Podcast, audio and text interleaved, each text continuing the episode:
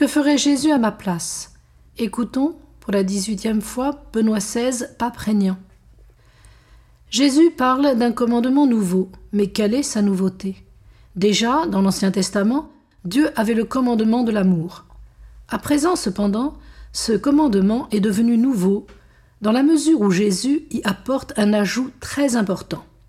Comme je vous ai aimé, vous aussi aimez-vous les uns les autres.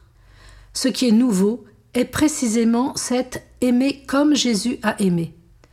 Tout notre amour est précédé par son amour et se réfère à cet amour, sincère dans cet amour, se réalise précisément pour cet amour.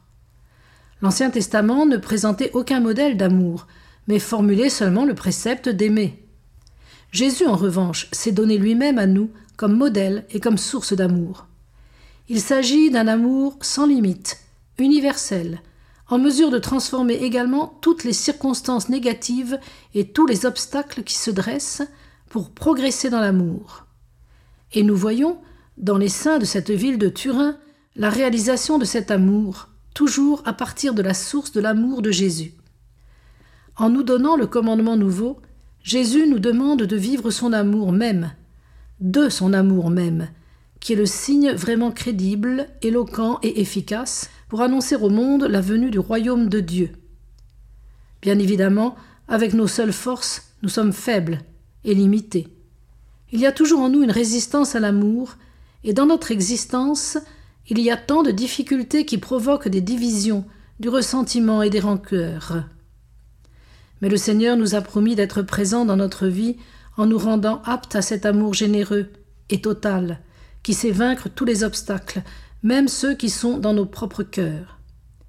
Si nous sommes unis au Christ, nous pouvons vraiment aimer de cette manière.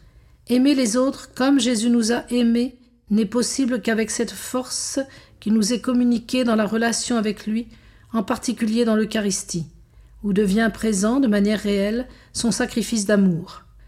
C'est la véritable nouveauté dans le monde et la force d'une glorification permanente de Dieu qui se glorifie dans la continuité de l'amour. Vivre avec le Christ, le suivre, cela signifie découvrir le juste chemin afin que notre vie acquiert du sens et afin que nous puissions dire oui, vivre a été une bonne chose. Le peuple d'Israël était et est reconnaissant à Dieu parce qu'à travers les commandements, il a indiqué la route de la vie. Nous n'avançons pas à tâtons dans l'obscurité. Dieu nous a montré quel est le chemin, comment nous pouvons cheminer de façon juste.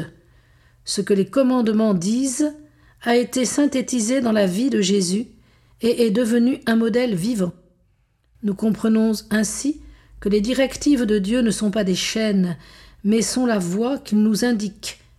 Nous pouvons en être heureux et nous réjouir, parce que dans le Christ, elles sont devant nous comme une réalité vécue. Lui-même nous a rendus heureux.